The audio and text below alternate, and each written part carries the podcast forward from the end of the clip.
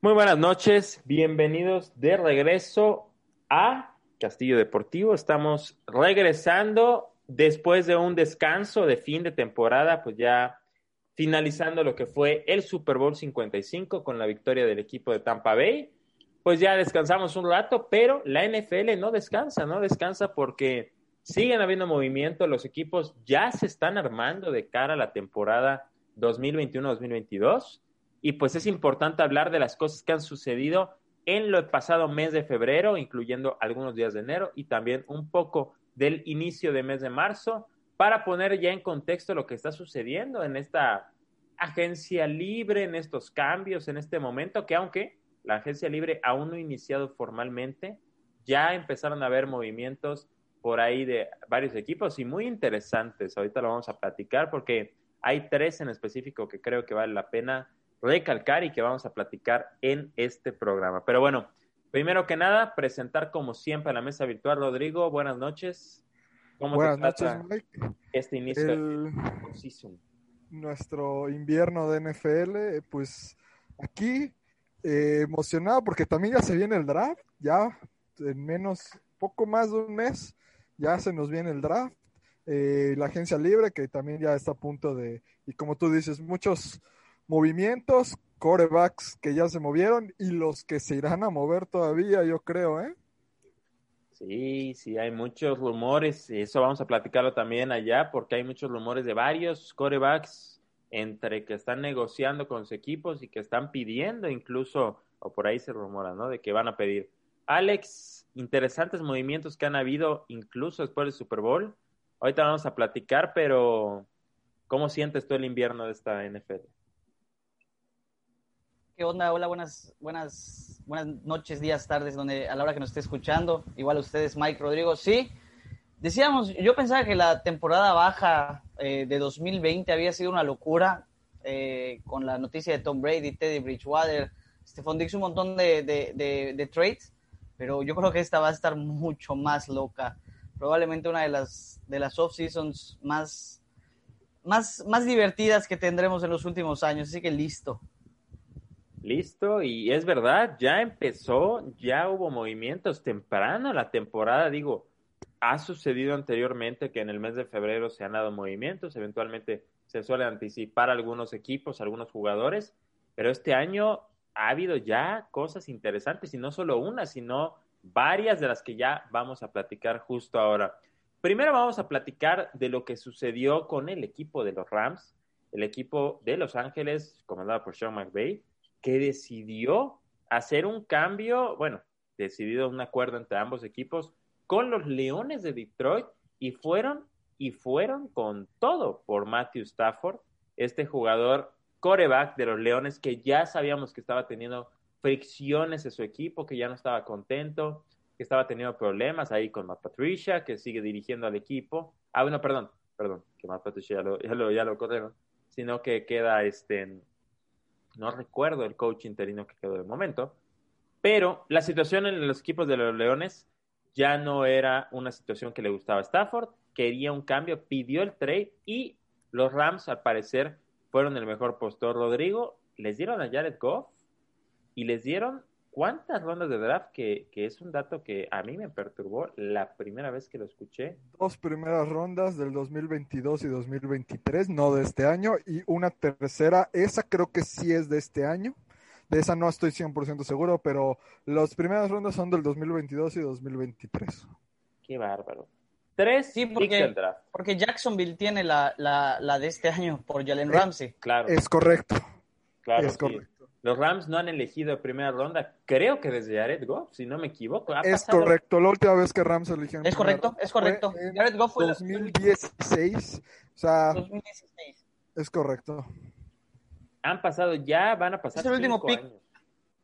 Sí, sí, sí. Es el último pick de primera ronda que ha tenido los Rams. Y curiosamente fue un pick número uno global, que también curiosamente estuvo dentro de este trade porque Jared Goff tiene nuevo equipo en los Leones de Detroit, fue un cambio directo de jugador a jugador, más las rondas de draft que ya se mencionaron, y Matthew Stafford llega a los Rams de Los Ángeles. A ver, primeras impresiones o impresiones en general de esto, te la doy primero a ti, Rodrigo. ya que ya hablaste un poco de, los cambios de draft, ¿qué opinas de lo que hicieron los Rams y lo que dieron los Leones y lo que dieron los Rams? A ver, me parece que creo que todos vamos a coincidir en esa parte. El Leones sale ganando. Pero no siento, a ver, yo creo que este es un draft en el que si bien hay un ganador más grande, no creo que haya un perdedor. Bueno, sí hay un perdedor, pero ahorita lo voy a mencionar. Eh, realmente yo creo que Rams también ganó. O sea, no ganó tanto como Detroit, pero también ganó. Se hizo de un mejor coreback a un menor precio. Eh, sí, te costó dos primeras rondas. Eh, te deshiciste de un contrato eh, muy, muy caro, por así decirlo, por un coreback que a lo mejor no estaba dando la talla o al menos no estaba cumpliendo las expectativas. Entonces, creo que dentro de ese aspecto termina ganando el trade. Eh, o sea, por eso digo que salen ganando. Evidentemente, Detroit sale con un coreback decente, con el cual puedes eh, tomarlo a corto o plazo o largo, dependiendo de lo que pueda hacer. Y te haces de un capital del draft que piensas ya en una reestructuración del equipo, que es a lo que le está apostando Detroit. Entonces, yo creo que Detroit sale mejor parado, pero creo que Ramsey le está apostando toda la carne al asador para hacer eh, aspirantes a ganar el Super Bowl este año, y este, entre los próximos tres años.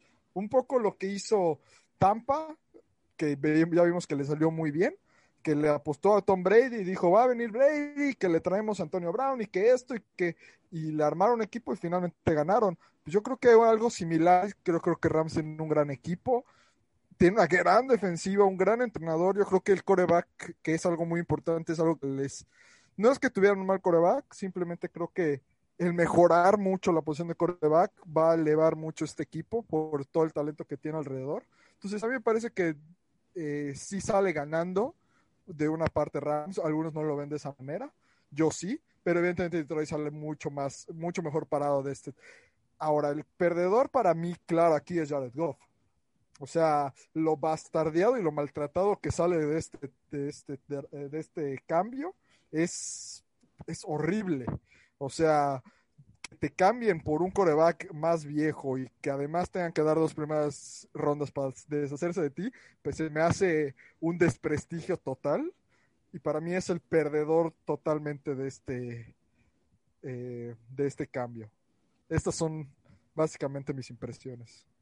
Rodrigo dice, menciona cosas importantes, Alex, este tema de la extracompensación que le dan al equipo de Detroit por, de, por darles a Jared Goff esto del tema del contrato que ha mencionado Rodrigo, que es importante, pero igual pensar que el equipo de Los Ángeles probablemente, yo creo que ya está pensando en el ahora, como dice Rodrigo, pues evidentemente estamos buscando un coreback que tal vez pueda darle una solución más inmediata, que también le ves ya más potencial demostrado en la NFL. ¿Tú, tú qué opinas de, de lo que pasó en este cambio entre Los Ángeles y Detroit?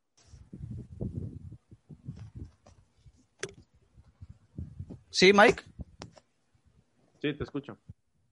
Sí, el mensaje de, Rams es muy claro. O sea, vamos por todo eh, eh, para, yo diría para esta temporada. O sea, el mensaje es, yo creo ir por toda esta temporada. Claro, tienes colchón de, de, un año, pero como dice Rodrigo, los Rams tienen que ser contendientes del Super Bowl, sí o sí. Porque si había una, una parte mejorable en el equipo, era la del la posición de coreback y lo hicieron de una manera, yo creo, si no estratosférica, bastante importante. Para mí, Matthew Stafford es el coreback eh, actualmente en la NFL con el con el, con, el con, más talento en el brazo, por así decir. Eh, alarga bien las jugadas, tiene mucho toque, es muy inteligente. Eh, para mí es un top 10 actualmente de, la, de los 32 corebacks, de los pocos corebacks buenos que hay ahorita en la liga. Eh, y sí, o sea, el cambio, el cambio va directo casi casi jugador por jugador. Y los Rams le dijeron a, Detroit, oye, te, ahí te va, págale tú y te doy las rondas, casi casi el contrato eh, por las rondas del draft. Entonces, Rams tiene que ser contendiente al Super Bowl sí o sí. Yo creo que Matthew Stafford es capaz de llevar a este equipo, a los Rams, al Super Bowl. Y pues, ¿por qué no pensar también, obviamente, en ganarlo, no? Interesante, porque justo como, menciona, como mencionas, yo creo que el tema de las rondas fue casi, casi como diciendo, pero es que le tenemos que pagar un gran espacio, un gran espacio del cap de lo que tienen los equipos para gastar a Jared Goff y yo creo que lo que pidieron fue rondas para poder compensar ese desequilibrio que van a meter en su tema salarial en el próximo año con Jared Goff y en los que vienen por el contrato que ya tiene. Que esta es una parte interesante a platicar porque ya posteriormente, cuando hablemos igual de otros equipos, de otros en rumores y otros hechos que ya se dieron, es importante considerar los contratos como tal, porque eso pesa mucho. O sea, es algo que mucha gente después ve y dice, no, es que dieron tres rondas además del jugador. Y es que muchas veces el jugador más las tres rondas es una compensación casi casi por el poder ayudar a pagar ese contrato y librarse de esa carga de salario. Pero bueno, eso ya lo platicaremos. Yo también coincido en que, como dice Rodrigo, como mencionas tú, eh, los Leones salen ganando con cuestión de, cosas, pero a la larga, eh, digo a la, larga, en el momento actual, yo creo que los Rams hacen un movimiento que necesitaban y que puede ser la última pieza que los termine de, ser, de dejarlos ahí de contendientes, como lo vimos este año quedándose en el juego divisional para llevarlos ahora sí al Super Bowl y regresar a esa instancia que llegaron hace ya varios años y esta vez sí poder ganarlo. Vamos a ver. El equipo de los Rams está apostando mucho en Matthew Stafford, queda muy claro eso. Y por otra parte, el equipo de Detroit, que bueno, hemos visto muchas versiones de Jared Goff a lo largo de, de los varios años, de los ya creo que tres, cuatro años que ha estado en la liga. Y lo único que yo puedo decir es que no es un mal coreback, pero sí necesitará buen trabajo, buen talento alrededor y creo que no va a ser siempre ese coreback que brille por su propia actuación, sino que sea tal vez un coreback que ayude al equipo, que haga su chamba y que los demás, mientras los demás hagan su parte, pueden, puede formar un buen equipo. Pero bueno, eso ya lo veremos. Va a estar interesante ver lo que va a pasar con el equipo de con el equipo de los Leones y con el equipo de los Rams. Y pues bueno, yo también coincido en que los Rams ganan de momento, pero habrá que ver a la larga quién realmente fue el verdadero ganador de este intercambio que hubo. Lo interesante es que no fue el único intercambio de corebacks, pero la diferencia es que este que vamos a platicar el segundo no incluye un intercambio de jugador por jugador, sino un intercambio de jugador por rondas de draft directamente Así fue el cambio y fue el segundo gran blockbuster, como dirían trade, un cambio importante en la liga. Y este cambio se dio hace un par de semanas, donde vimos que el jugador de, el exjugador de las Águilas de Filadelfia, Carson Wentz, que ya sabíamos tenía problemas, que ya Jalen Hurts le había quitado la titularidad al final de la temporada, pues ahora sí Carson Wentz oficialmente está fuera de las Águilas y llega al equipo de Indianapolis, donde el equipo de los Colts da una segunda, una tercera ronda y una segunda ronda condicionada, y condicionada porque si Carson Wentz juega arriba del 75% de los snaps esta temporada para Indianapolis, esa segunda ronda se vuelve una primera. Pero bueno, eso está condicionado. La tercera ronda es oficial de este draft que viene. Y pues bueno, Alex Rodrigo, ahora empezamos contigo, Alex. ¿Qué te pareció este cambio? ¿Hicieron bien las Águilas? ¿Hicieron bien los Colts? ¿Quién pensó mejor este trade a la hora de, dar a Carson Wentz y de recibir las rondas de draft?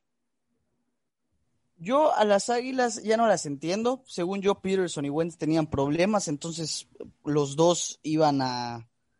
Eh, era uno u otro. Cuando sale Doc Peterson, todos pensamos que, bueno, pues ya Carson Wentz se quedará en las Águilas porque salió, salió a la luz que no se hablaron durante como ocho semanas, las últimas ocho semanas del, de, la temporada, no se dirigían la palabra. Imagínense el nivel, el que el coreback y el head coach no puedan dirigirse la palabra. Eh, pero bueno, ahí vemos la, lo roto que estaba el vestidor, lo despedazado que estaba el equipo.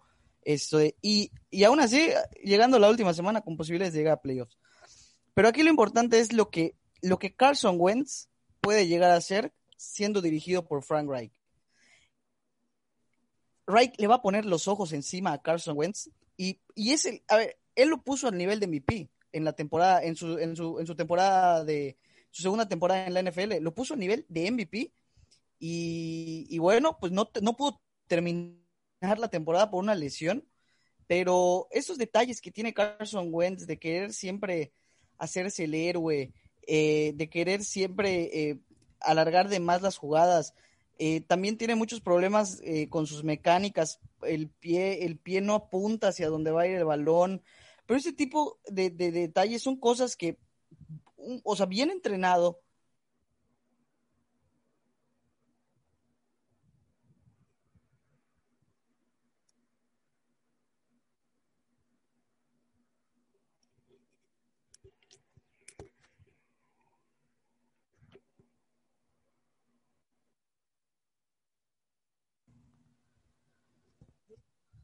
Alex, ¿me escuchas bien? Sí, sí, sí. ¿En Ah, qué parte me quedé? Eh, en la parte del bien entrenado, en la parte del pie y... Eh, sí, sí, sí. Entonces, ese tipo de detalles, si, si, si alguien que ya te conoce, que es un buen entrenador, eh, que ya te puso a nivel de MVP, insisto, cuando fue su coordinador ofensivo en Filadelfia, los Colts pueden hacer cosas bastante interesantes con Carson Wentz. Entonces, hay que recordar también que fue el coreback más capturado la temporada pasada. eh, y, y bueno, eh, vamos a ver. Es, eh, es, es, es un talento, no estoy diciendo que sea un coreback, es un talento que Reich puede explotar para hacer a los Colts un equipo muy, muy serio, que para mí ya lo son de todas maneras sin Carson Wentz. Eh, entonces, pues a ver, Interesante, interesante, Rodrigo. ¿Qué, ¿Tú qué opinas de lo que pasó en este intercambio? Yo que creo que Indianapolis eh, hizo, lo que muchos esperábamos, pero para mí se equivocaron. Eh, por la razón que sea, porque sí, Carson Wentz tuvo una de las peores líneas ofensivas, fue muy capturado, pero eso no quita también que fue uno de los que tomó las peores decisiones y que fue uno de los peores corebacks de la temporada pasada. Entonces, eh, está bien, yo entiendo que Frank Reich que cree en Carson Wentz y cree que puede eh, pues regresarlo a su forma de MVP. El problema es que te estás llevando un contrato muy caro, este, te estás, estás pagando una tercera y muy probablemente, porque vamos a ser honestos, a menos de que Carson Wentz o una de dos, o sea un terrible fiasco, o se lesione, en el cual ambos casos está de la fregada para los Colts haber pagado una segunda y una tercera, Carson Wentz va a ser un, les va a costar una primera y una tercera. Entonces, sigue siendo una primera y una tercera muy caro para mí, para un coreback que fue un fiasco la temporada pasada, al cual tienen que, no estoy diciendo que no lo puedan revivir, ojo, yo solo estoy diciendo, estás pagando una primera y una tercera selección para un coreback al que tienes que revivir, lo tienes que transformar en su versión de hace cuatro años, porque hace tres años que no está jugando al nivel de lo que se le paga. Entonces, eh, para mí, mucho, o sea, el año pasado decíamos que Newton, que Belichick está teniendo su última oportunidad. Sí, la diferencia para mí entre Newton y Wentz es que Newton tenía un contrato por un año y por muy poco dinero. En este caso no es. Y además, Indianapolis, insisto, está pagando rondas del draft para traerlo. Que lo pueden regresar, yo no estoy diciendo que no lo puedan. Va a tener una buena línea ofensiva, va a tener buenas armas, buenos corredores va a tener una buena defensiva, o sea, excusas no van a haber para Wentz. Yo, este, y yo no digo que Wentz no pueda, simplemente estoy diciendo que tienen, tienes, estás apostando por un coreback al cual tienes que revivir. O sea, para mí no era la mejor decisión, para mí no era el mejor camino. Yo entiendo que Frank Reich confía en Wentz, era algo lógico, pero para mí, yo no hubiera tomado a lo mejor esa decisión. Pero ese soy yo. Una decisión Ay, interesante. yo quiero escuchar tu opinión como aficionado de los Colts. Mira, lo que, lo que pasa aquí es que yo ya lo comenté, cuando recién vi el intercambio, cuando vi el momento en el que se dio el cambio, yo una cosa que sí le di un poco a los Colts, a pesar de lo de la primera ronda que menciona Rodrigo, es que no cayeron en la trampa de dar tan, de pagar tanto, ¿no? Porque se rumoraba que Filadelfia pedía dos primeras rondas. Creo que hubo una negociación ahí. ¿Qué pasa? Eh, yo creo que el tema es que intentaron, están apostando muy alto, justo como menciona Rodrigo. Creo que están apostando por un cureva, por un talento, como mencionaste tú igual, un jugador que ha dado, dio buenas señales, sobre todo al inicio, que se mostraba bien y que probablemente pueda ser llevado a ese nivel, pero que tanto el contrato, como menciona Rodeo, que es un tema muy importante para el equipo de Indianapolis, una gran limitante para los próximos años por tener un contrato tan pesado, pero sobre todo la parte de la dependencia de Frank Wright, que yo sé que lo ha hecho bien con el equipo y no se ve su salida en este sentido, pero lo que yo creo que significaría es que si Carson Wentz empezara a tener un nivel malo, que incluso estuviera fuera, yo creo que también Wright se iría con él. Y esa es la parte interesante. Mm, Habría que considerar. Probablemente puede que no, pero hay una posibilidad real porque estamos honestos, sabemos sí, porque sabemos que sabemos que Carson Wentz llegó gracias a que Frank Reich lo pidió. Es muy probable que Frank Reich haya sido el impulso principal de Carson Wentz.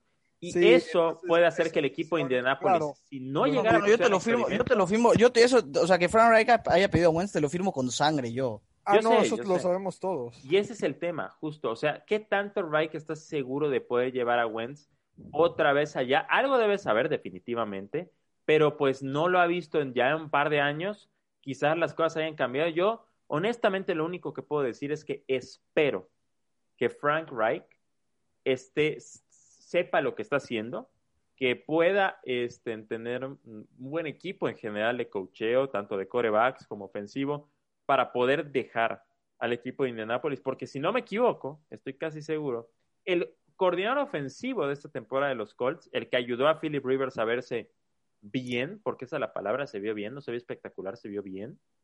Sí. Acaba de ir a las Águilas de Filadelfia a ser head coach. Entonces, llenar otra vez ese espacio ofensivo, más traer a un nuevo coreback, eh, va a estar interesante, además de que las armas en receptoría de los Indianapolis en la parte de receptores no son las óptimas, aunque tenemos ahí hasta T.Y. Hilton, eh, Michael, Pittman. Algo, algo puede veterano y un segundo año, no está mal. Tienes, muy buenos corredores, tienes una dupla de corredores muy interesante. Esa es la parte interesante. Una muy buena línea ofensiva, de las cinco mejores líneas ofensivas de la liga. Yo creo que pretextos no van a haber. ¿eh? Es una apuesta que está bien fundamentada. Es una apuesta bien fundamentada. Hay las herramientas para hacer que Carson Wentz regrese a un nivel, tal vez no su mejor nivel que tenían las Águilas en su primer año, pero sí un nivel cercano a ello, ¿no? El tema es, yo insisto, yo solo espero poder ver esa versión de Carson Wentz, porque el miedo que yo tengo es que si esa versión no llega, nos quedamos sin head coach y nos quedamos sin coreback. Y entonces ahí se pone muy divertida la cosa, porque volver a cambiar a Carson Wentz después de eso no va a ser misión imposible, no se va a poder simplemente se va a tener que quedar. No, lo que ocurriría yo creo es que Indianapolis terminarían por cortar a Carson Wentz. Claro, pero el tema del contrato sería interesante ver qué sí, pasa. Sí, pero no sé cuántos eh, años le queden en su contrato y cuánto impactaría el, cortarlo. Al menos no está la próxima temporada. Claro, al menos le quedan cuatro años a partir de ahora. La próxima cortarlo, no sé qué tanto podría perjudicarle. Son tres años de espacio salarial hueco. Entonces, habría que ver. esperemos no pase esto que estoy diciendo, que Carson Wentz va a tener un mejor efecto. Tiene las herramientas en Indianapolis. Indianapolis es un equipo armado. De verdad que yo a veces, y tengo que confesarlo, muchas veces me pongo a pensar qué hubiera pasado si Andrew Locke no hubiera abandonado esta institución, porque el equipo de verdad que lo ha tenido todo en los últimos dos años, pero no ha tenido un coreback. No. habrá que ver. Bueno, yo te lo digo. Yo te lo digo, ese equipo yo hubiera ganado un Super Bowl. Quizás, quizás sí, sí. Sí, Andrew Locke eh, jugando. Dudable, o sea, probable, pero incierto, diría Quizás hubiera estado al nivel de competir con Kansas City Estoy de acuerdo ahí. Yo creo que, y yo creo que eso es a lo que tiene que aspirar Colts para demostrar que lo que pagaron por Wentz valió la pena. Exacto. O sea, si quieren demostrar que esa primera y tercera ronda valieron la pena, para mí, como mínimo, tienen que llegar a divisionales. Sí, claro, evidentemente. ganar la división, para mínimo, para demostrar que, valió la primera y la tercera. Más que nada tiene que demostrar, independientemente del resultado, aunque evidentemente si no llegan a postemporada pues, no se puede ver bien. Pero sobre todo demostrar que Carson Wentz puede ser un coreback en el que uno confíe más que Philip Rivers esa temporada. Más que eso, tiene que Sí, por eso, por eso. Philip Rivers con este equipo llegó a comodines. Yo por eso estoy diciendo un paso más. Si Wentz quiere mostrar lo que pagó Indianapolis por él y lo que le están pagando el contrato, divisionales como mínimo. Exacto, sí, creo y que es- de ser posible, ganar la división. Claro, claro, es, ahí vamos a tener, bueno, y ahorita vamos a hablar de un equipo de esa división que de verdad, bueno, a veces uno Bueno. se pregunta qué está pasando, pero ahorita lo vamos a platicar, pero bueno, en el caso de Indianapolis, ahí tenemos a Carson Wentz que llega a esta institución, llega a encontrarse con su viejo maestro Frank Reich, como dice Alex, este, este head coach, que lo llevó a un gran nivel en la temporada en la cual Filadelfia gana el Super Bowl, pero es importante igual pero destacar sin- que Carson Wentz se lesiona en A las ver, él cuando, cuando Carson. Wentz se lesiona y, y, las, y, y Filadelfia gana el, el Super Bowl, para el siguiente año, eh, la NFL hace una lista de, de, de prospectos para ver quién, para, de quién creen que iban a ser el mejor jugador de la temporada, los 100 mejores jugadores de la temporada. Carson Wentz era el número 2. Imagínense las esperanzas que se tenían sobre, sobre ¿Y él. sabes qué fue lo más trágico de esto, Alex? Que Carson Wentz empezó la temporada, empezó ¿Sí? a irle muy mal, muy mal a Filadelfia, hasta que pasó, hasta que se volvió a lesionar Carson Wentz, vino Mick- este, Nick Foles, tomó Y este volvió a meter al equipo a y lo volvió a llevar a postemporada, pero ahora sí, llevándolo este, Nick Foles a la postemporada. Como, Sí, casi como él, sí, sí, sí. Entonces, a partir de Ya eso- sin Reich, ¿eh? Porque Reich, pero Reich sale cuando Filadelfia es campeón. Ok, sí, pero... Entonces, yo creo que a lo mejor. Mira, Filadelfia tiene una, una situación muy extraña, ¿no? Yo, yo siempre lo he dicho. Yo incluso puedo Parece decir que, parece que Reich, parece que Reich no funciona sin Wentz y viceversa. Wentz no funciona sin Reich. Pues Entonces, te voy a decir una cosa, para mí no, yo no siento que Reich no haya funcionado en Indianapolis, ¿eh? Es correcto, pero, pero ve la necesidad que tiene por él de todo lo que está, está. Bueno, pero te voy a decir una cosa, eso de que no funciona sin Wentz, pues con, con Nick Foles estoy de no acuerdo. mal, ¿eh? No lo hizo mal, no, no, no lo hizo mal. Pero Pues por ejemplo, Nick Foles. Nick Foles no, no, no, no, no funciona sin Filadelfia y Filadelfia tampoco funciona sin Nick Foles. Esa te la es una situación, esa es una situación un poco, un poco Sí. extraña. Pero ¿sabes qué? Está bueno interesante después de eso, porque creo que estos ya son los únicos dos movimientos de corebacks que ha habido, ¿no? Pero hay Hasta el varios momento rumores, sí se ha, Hay varios rumores único. por allá.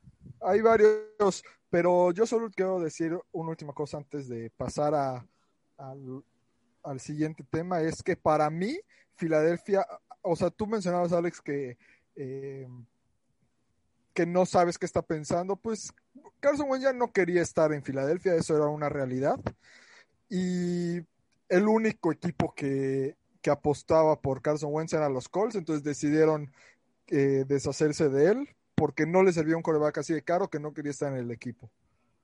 Y que además tampoco es como que había tenido actuaciones tan brillantes. Entonces, para mí, Filadelfia, a pesar de que es verdad que lo de lo del entrenador y, y Wentz, era- tú muchos pensamos que era uno u otro, pero también creo que Filadelfia termina ganando el trato.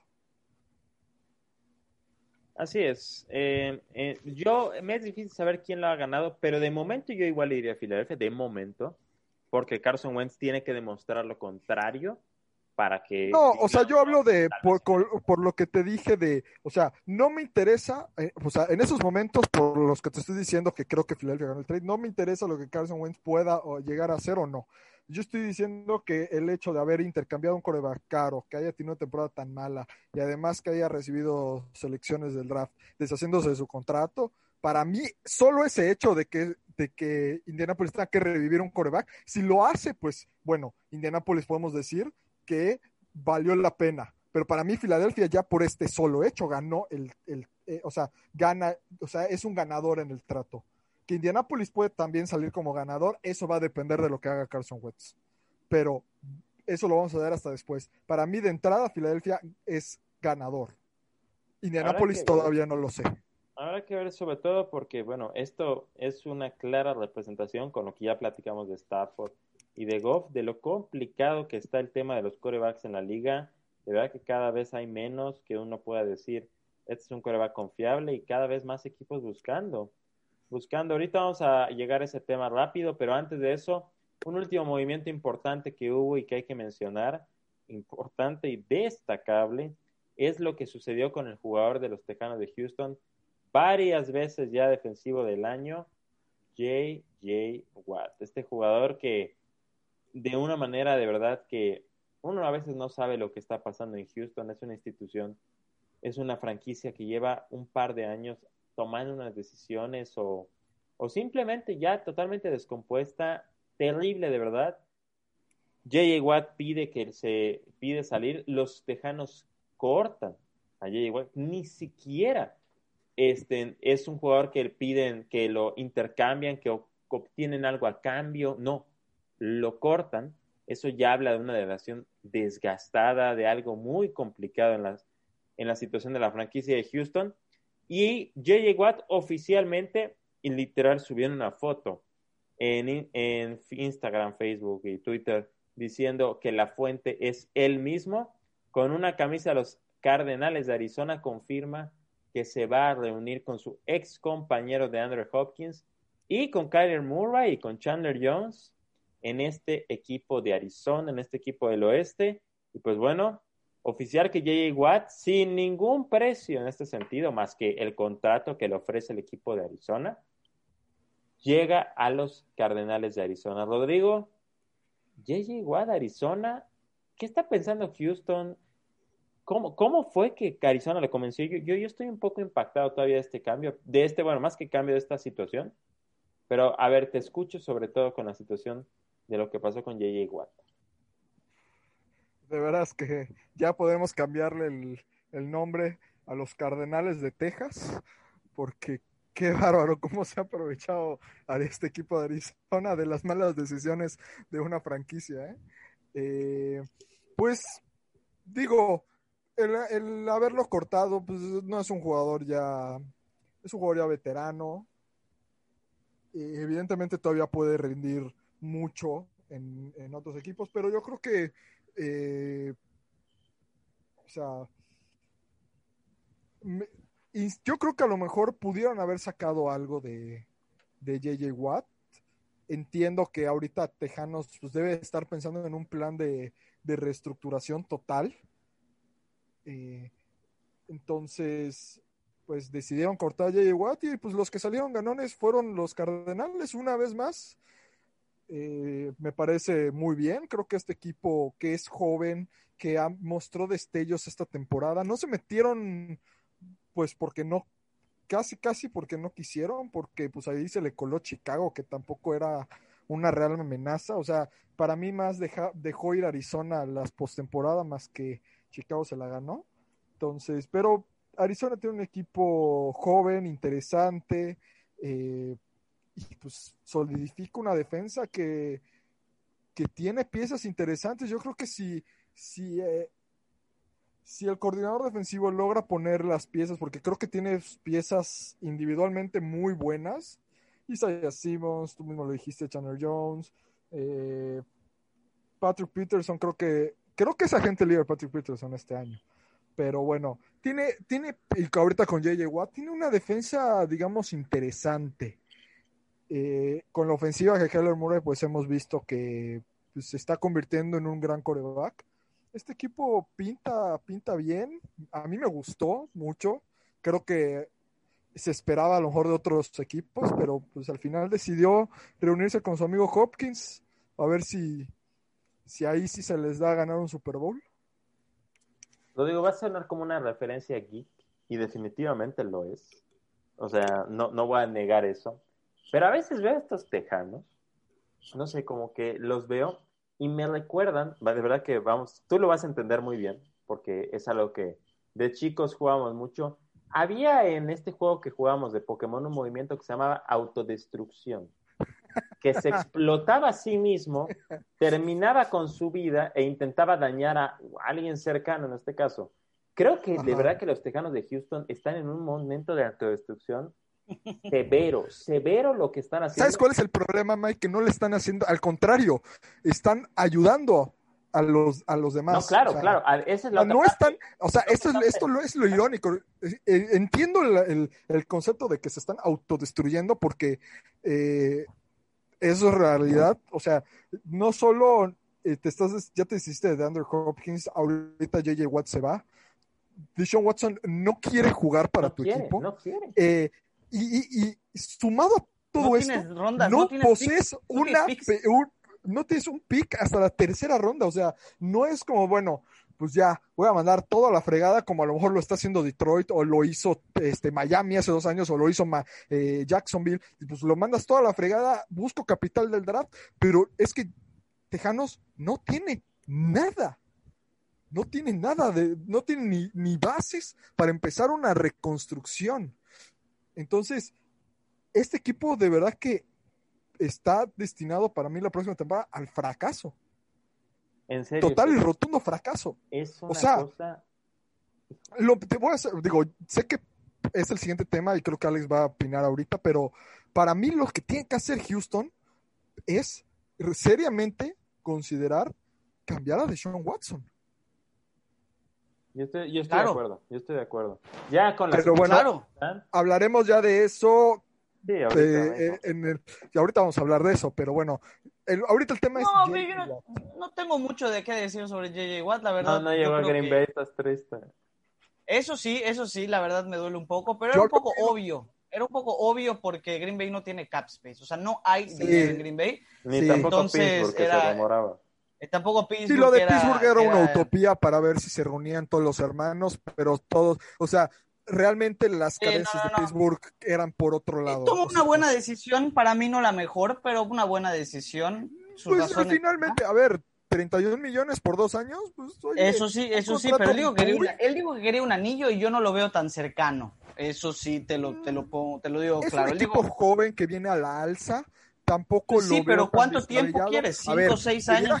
¿Cuatro? Bowl, O pues sea, a él no le por ese un de Tampa, carrera. por un Kansas, por un equipo que, o por un mismo Buffalo, que son equipos que ya están en el, en el, el O sea, para mí, lo único que digo es que sus, o sea, sus declaraciones de quererse un equipo para ganar un Super Bowl y firmar un contrato de dos años con los Cardinals, para mí son incoherentes.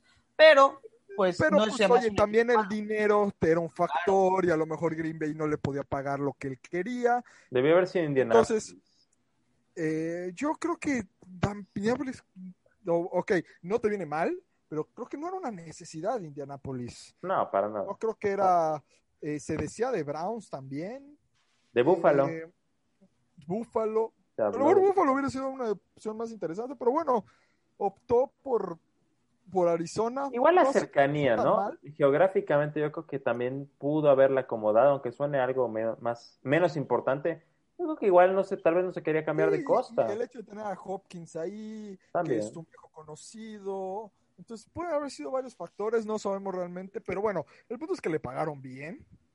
O sea, un Sí, buen sí, contrato sí. por dos años. Y va a Eso jugar para que los también influyó mucho. Entonces, eh, pues me pareció bien. Creo que sí no hay mucho de qué comentar más de esto. Yo sé No. que Alex sigue triste, pero no te preocupes. Alex. Sí, pero no, a ver, yo lo que yo sí quiero pasar al tema de los quarterbacks, es, Sí. de los pues, te, te voy a decir por qué. Porque la la hablamos de la de la conferen- de la división oeste de la división de la Conferencia Nacional como algo de, de locos, ¿no? Y sí lo es, ser- por supuesto sí, que lo es. sí, sí lo es. sí Pero, pero a ver, si yo me voy, voy al oeste de la americana, si hay dos rumores que son débiles pero se cumplen, estos, los quarterbacks de la conferencia americana podrían, de la, de la división oeste, con Pat Mahomes en Chiefs, Herbert en los, en los Chargers, si Russell Wilson llega a Oakland, bueno, a Las Vegas, y si Deshaun Watson llega a los Broncos, eso estaría demasiado loco, ¿no? O No, sea, no, no, no. esos- No, ok, eh, eh, estamos, ver, estamos son soñando rumores, mucho son porque, rumores. ok, te voy a poner muy sencillo. El, el, el Russell Wilson en, en Oakland Bueno, Las lo Vegas. puedo comprar hasta cierto punto. Yo creo que Russell Wilson no va a salir de Seattle. No, yo tampoco creo. Yo creo que, a Russell ver, Wilson lo que hizo fue decir, a ver, yo nunca engañaría a mi, a mi mujer o a mi pareja, pero si la tuviera que engañar, sería con estos. con estos. Que se me hace algo raro. eh, en- por, hay un equipo que para mí, porque los cuatro equipos son, eh, son Dallas, Santos. Las Vegas, Nueva Orleans y Chicago. Chicago. Chica. Aquí hay un impostor. Estamos de acuerdo que, que aquí, o sea, nosotros vemos, si estamos jugando Mongos, aquí hay un impostor.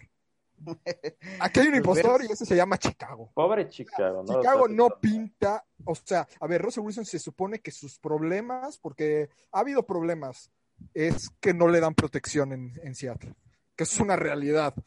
O sea, esa es una de las razones por las cuales ha habido quejas, por lo cual se ha rumoreado tanto que se puede salir. Chicago está para el mismo, o sea, Chicago está por el estilo, ¿eh? O sea, a ver, como muchos dirían, Dallas te lo entiendo por el nombre, por, por, por toda la, la parte de mercancía o la parte publicitaria que puedes adquirir siendo coreback de Dallas. Te la puedo entender que por ahí eh, Las Vegas creo que tiene un equipo sólido. Los no Santos creo que tendría equipo, que buscar. Y Nueva Orleans, evidentemente, tiene un gran equipo. Entonces, como que estos tres lo entiendo. Chicago no entiendo el, el, el comentario de mm, pues Chicago. No, no lo entiendo. Para mí, no. Eh, yo creo que de todas maneras, no es que haya habido un divorcio entre Seattle y. Simplemente está incómodo porque no le dan protección. Y creo que con todo el derecho del mundo puede estar en. Yo creo que lo que está decir, incómodo es su, es su pulmón que van a perforar si le siguen tirando trancas. Pobre Estoy, Russell de- Wilson, la estoy de acuerdo, entonces yo creo que ahí está, o sea, que es más un, una queja para ver si le hacen caso y le traen finalmente una línea ofensiva que, que le dé algo de tiempo, que le pueda, que le pueda ayudar. Honestamente, si yo fuera Seattle, yo creo que en este draft, de los, bueno, vamos a poner que tenga siete picks, draft, drafteo siete linieros ofensivos para que Russell Wilson no se me vaya, porque se me va la vida. Eh, creo que es una exageración porque tampoco tu defensa Digo. es sólida, pero hombre, con que, a ver, con que inviertas algo, con que le muestres señales de vida, de que, oye, sí te vamos a proteger, aquí están, drafteas, ah, no sé, no tiene que ser incluso en primera ronda, aunque sea en segunda ronda y a lo mejor en agencia libre traigas algo para reforzar este, a la línea ofensiva, hombre, algo que le des a Russell Wilson para decir, ok, con esto puedo trabajar. Yo, pero yo creo que finalmente eso se va a solucionar. El Ahora, Deshaun Watson. Deshaun Watson, es Wa- el es un caso diferente porque no es como Russell Wilson que dijo de que, eh, como dice Alex, eh, no engañaría a mi esposa, pero si le engañaría, no. Este güey, este, Deshaun Watson ya dijo, yo no voy a jugar en Houston la próxima temporada. O sea, ¿no me quieres cambiar? No voy a ir. O sea, no voy, o, sea, a- va a aplicar el famoso holdout. No le pagarán, pero él, di- él, él ya dijo que no va a jugar. Entonces, y Houston que está, ya no tienes a J.J. Watt, ya no tienes a Andrew Hopkins, eh, ya no tienes una estructura sólida para, para ser contendiente. Yo sé que Deshaun Watson es un coreback joven, que tiene posiblemente muchos años todavía a un gran nivel. Pero, bro, pero yo creo que no le vas a poder armar un equipo en los próximos cinco años. Para mí Sí, es, no, no, no. es, o sea, y además, Egoísta, o sea, ¿no? es, no, y además es un coreback que ya dijo que no quiere jugar para ti. O sea, ¿de qué te sirve retenerlo? Si, si ya dijo que no va a jugar, ya habló con el Sabes que entrenador. no te va a dar el Ya le 100% en todos los juegos. No, no, no, no, es que no le va a dar el 100, no le va a dar ni el 1, o sea, no, no, no se va a presentar. O sea, ya habló con el entrenador y al entrenador le dijo, eh, está muy bien tu plan y lo que quieras, yo no voy a venir. Entonces, eh, para mí Houston está en, en, en la necesidad de, de reestructurar este equipo y tiene, vende a Deshaun Watson antes de que se le acabe el contrato o antes de que se de- este, desvalúe. Y hazte de picks. Y hazte de capital que no tienes. Pues, y yo ya oí que por ahí un equipo eh, felino hizo una oferta muy interesante. Felino, a ver, a ver, Felino como felino. como los como las panteras.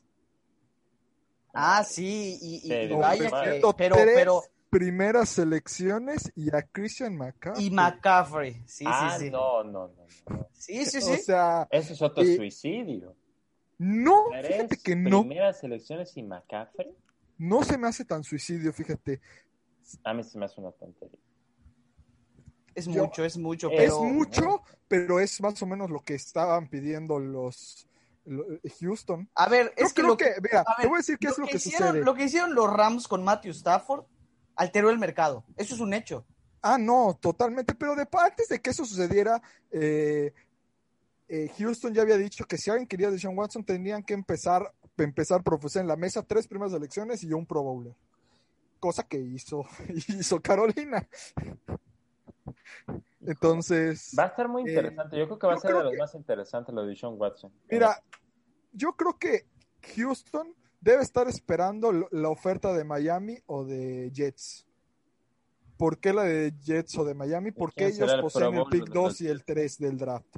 Claro. Entonces, eh, Eso Houston se significa, desharía- eso significa que o, o Trevor Lawrence o Zach Wilson o Justin Fields. Es correcto. O sea, en esas posiciones, eh, bueno, Miami incluso tiene dos selecciones este, este año. O sea, yo creo que Miami no debería optar tanto por, por Deshaun Watson, pero bueno, la opción está ahí. Si quieres eh, mejorar, pues, o sea, en el dado caso de que quieras mejorar y, y lo que quieras, pues Miami tiene dos selecciones este año y entonces no sacrificaría tanto futuro si lo vemos de esa manera. Pero bueno, yo creo que eh, Houston podría estar esperando la llamada de alguno de esos dos equipos para meterse en un pick top 5, porque pensamos que Carolina tiene el 8. Entonces, a lo mejor ahí ya no estaremos pensando tanto en coreback, pero sin duda para mí sí tiene que considerar eh, Houston cambiar a Deshaun Watson, por más que sea un coreback muy bueno, de prácticamente de élite, joven, con muchos años. eh, Houston no está en una posición para brindarle un equipo competitivo. Alex, Dak Prescott, otro tema que antes de que nos vayamos, Uf. antes de terminar, Uf, Tema sí, con esto, interesante. esto, con este quería cerrar. sí, creo que lo que está, cuéntanos tú, porque es un tema Ah. interesante, interesante en verdad. Pues mira, quiere cobrar un poquito abajo de Pat Mahomes. Así es. Dallas no le quiere poner la etiqueta de franquicia, ya. Entonces, a ver, Rodrigo, yo quiero escucharte. franquicia. ¿Tú, me quieres escuchar Sí. a mí? Ah. ¿Qué quiero yo? Que lo. No, obvio, que te va obvio. a costar 38 millones, págale. ¿Sabes cuál es el ¿sabes cuál es el problema de esto? Que si Dak Prescott pisa la agencia libre, alguien se los va a pagar. Claro, no, pero por supuesto. O sea, o sea, aquí el que tiene el sartén por el mango es Dak Prescott, no Dallas. O sea, si Dallas dice, pues no te vamos a pagar tanto, pues Dak Prescott dice, pues no me pagues, alguien más lo hará. Entonces, yo que quiero que lo firmen. ¿Te va a costar? Pues ¿qué va a costar? Pero, eh, pero ya, ya hiciste lo más difícil, que es encontrar a un coreback de este estilo, que para muchos, esto, para mí es top 10, para muchos es top 10, eh, y esos corebacks, no importa dónde los hayas drafteado, no importa si los drafteaste en una séptima ronda, si no son, si no fueron drafteados, o si los agarras en la primera ronda, te van a salir caros, te van a costar lo que el mercado indica. ¿Qué es lo que el mercado indica? Lo que le está, lo que está pidiendo Dallas y lo que lleva pidiendo Dak, o sea, lo que, perdón, no Dallas, Dak. Dak lleva pidiendo, en su momento, que no le querían pagar 35. Hoy esos 35 los firmaría Dallas en un abrir y cerrar de ojos. Pero el estar diciendo Claro. no, no, no, llevamos dos años etiquetando a Dak Prescott con coreback franquicia, ya hubieran pasado dos años de su contrato y les quedarían a lo mejor otros tres. Tres años que él, a lo mejor Dak, ahorita sigue pidiendo cuatro o cinco años de su contrato. Entonces, para mí Dallas lo tuvo que haber firmado hace dos años por lo que indicaba el mercado, porque este es el problema, que el mercado cada año sube. O sea, cada año que decides no firmarlo, te va a salir más caro y te va a salir más caro y te va a salir más caro. Este ha sido el problema de Dallas.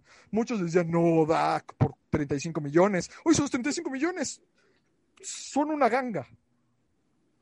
Entonces, fírmalo antes de que te salga más caro o antes de que otro equipo se lleve al coreback franquicia que tú ya lograste encontrar. Esa es mi opinión. ¿Y ahora dónde Dallas, es el futuro de Dak Prescott?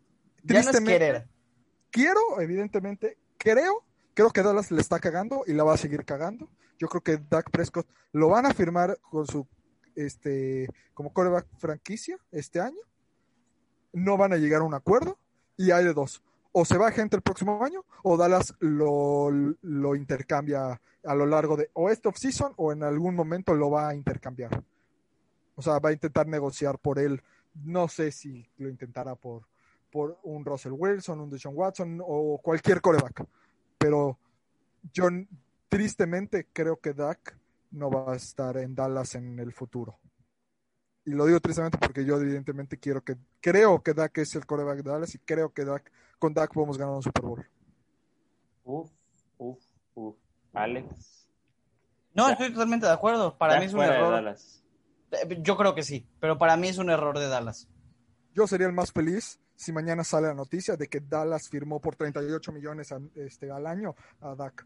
Y es triste pensar que esta discusión, bueno, no igual, pero hubo una situación así hace como dos años con Ezequiel Elliott. Al final sí se dieron el brazo con él, pero ahora se muestran. Es que eso es lo que da más coraje, que Prescott, que nunca hizo holdout, que estuvo ahí para el equipo, que se lesionó queriendo buscar el contrato que no, que se ha ganado y que no le han dado, pero él no hizo, él, él no, él no dejó tirado al equipo, él no hizo nada de eso y a él no le han pagado. Eso, eso es lo que da más coraje. Es duro. Es duro lo que está pasando con Dak Prescott.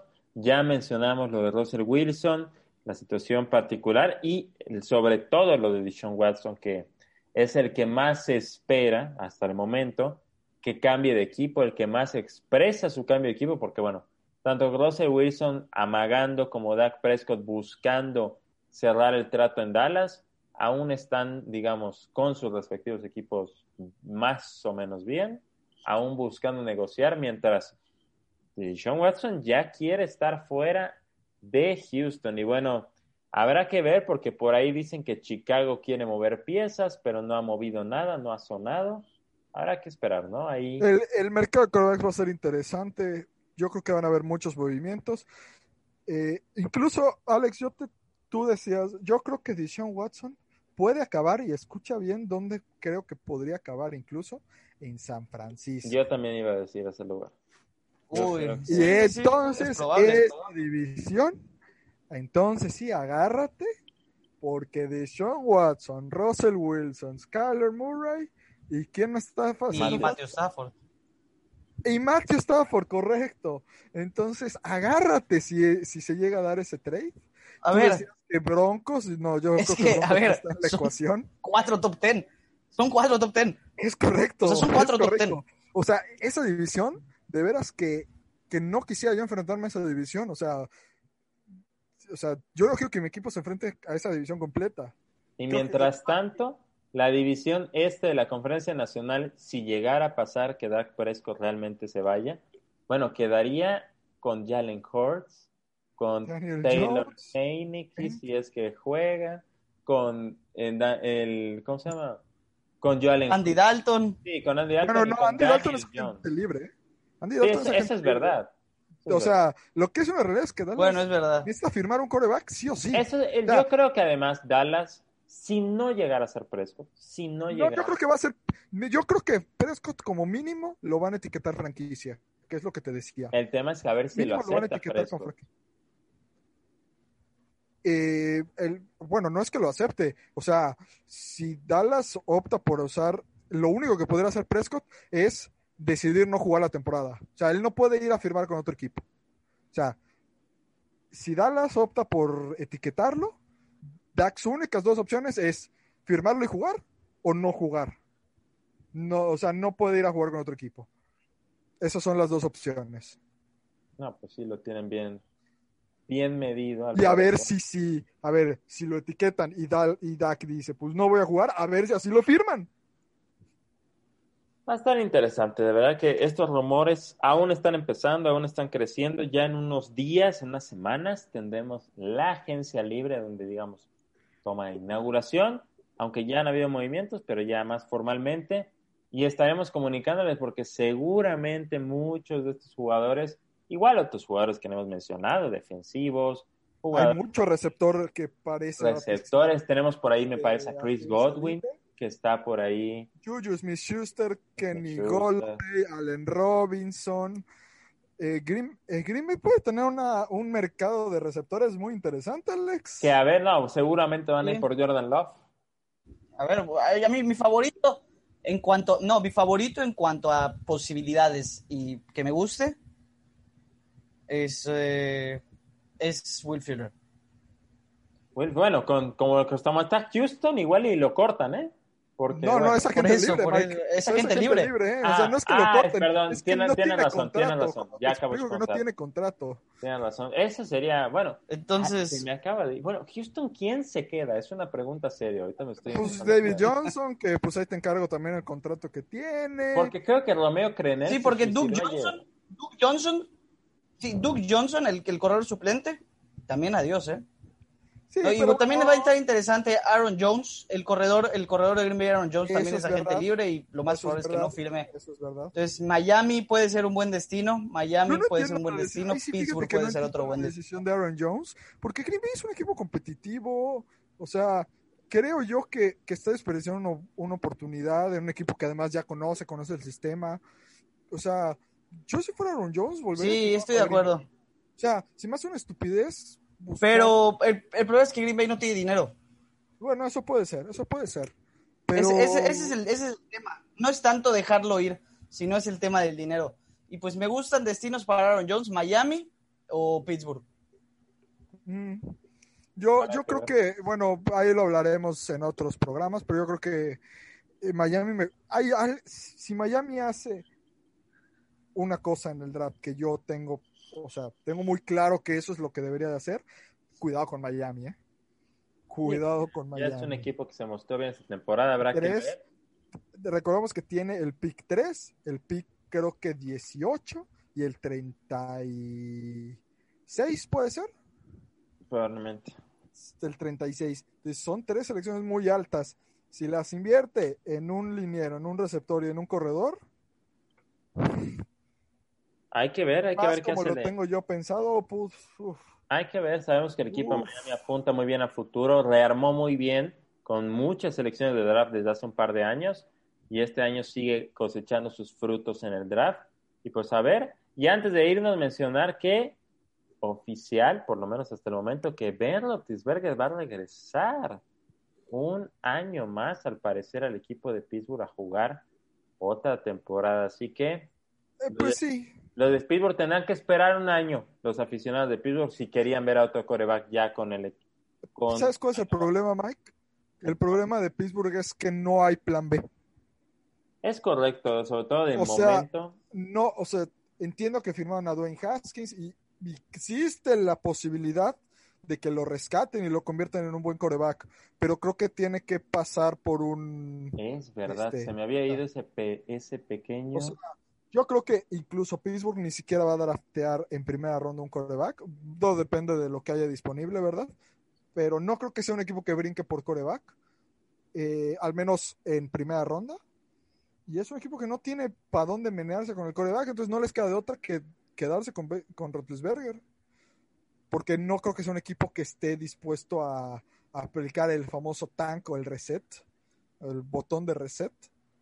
Entonces, pues no le queda de otra que o buscar una agencia libre o, o pues ahorita jugársela con Roethlisberger, ver qué pasa con Dwayne Haskins y buscar la agencia libre. Yo creo que va a ser su, su solución.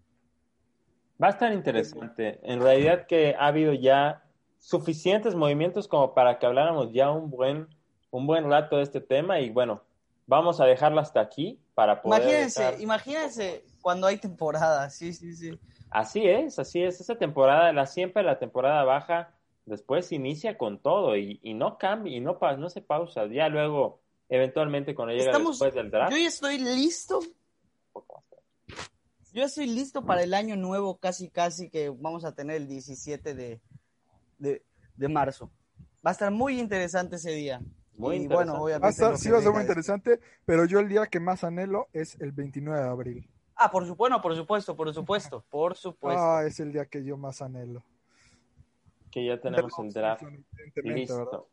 Pero bueno, vamos a dejarla aquí para terminar este recuento, este recuento de lo que ha ocurrido en la temporada baja, en esta parte de los intercambios, cómo los equipos están ya pensando de cara a la temporada 2021-2022. Y pues bueno, a ver, antes de irnos rápido, Alex, Rodrigo, el movimiento que más les haya gustado o el, equipo que mejor lo haya hecho en esta temporada libre, en estos movimientos que hemos hablado en general, y por qué. Uf. Ah, está muy fácil. A ver. Está muy fácil, Detroit. Bueno, sí, en ese caso sí.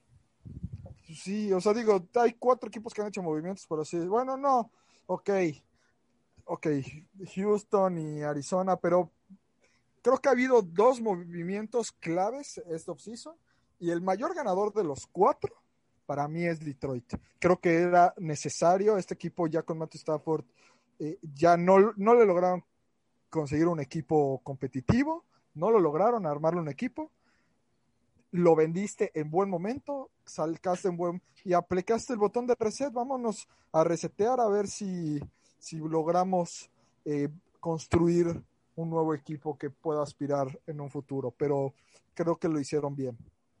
Alex. Este, para mí, claro. En, en, ese, en ese sentido coincido con Rodrigo, Detroit, pero eh, me voy para yo para otro lado en cuanto a impacto inmediato. Ah, bueno. Yo creo que los Rams pueden me encanta Matthew Stafford. Yo creo que los Rams, si le sale esa jugada, muy bien. Sí, claro. Yo hablo de que, pues en el offseason, o sea, sin contar de que quién gana más en el presente o en el futuro, o sea, quién gana más en general. Por eso yo me fui con, con Detroit. Pero es verdad que de, impacto inmediato creo que definitivamente gana Rams. Yo me voy a quedar y la razón por la cual me quedo con este equipo es porque lo que les doy o lo que les reconozco es que tienen quizás a uno de los mejores equipos en mercadotecnia o en, no sé cómo decirlo, en atracción para del lugar de jugadores, porque hay que admitir que Arizona no es el lugar más bonito para vivir en Estados Unidos, no ofrece mucho atractivo, pero vaya que han reclutado gente y han convencido a muchos ya de, de llevar gente importante, ya vimos hace unos años con DeAndre Hopkins, sacaron a David eh, Johnson. Lo de DeAndre Hopkins podemos decir que fue una eh, estupidez. Un robo. El entrenador de... sí, podríamos decirlo también como un Por eso, por eso injusto, justo ah, digo eso, o sea, los que en Arizona están reclutando, están negociando, son muy buenos.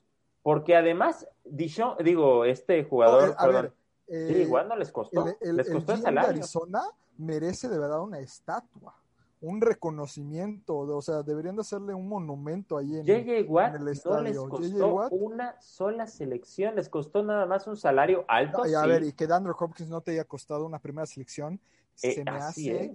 Eh, o sea, bueno, yo reconozco mucho lo que ha hecho el equipo de Arizona y sobre todo, sobre todo, los buenos movimientos que han hecho que yo creo que estos son los movimientos que después no sé si va a ser un equipo campeón o no, pero lo va a ser un equipo contendiente en los años por venir.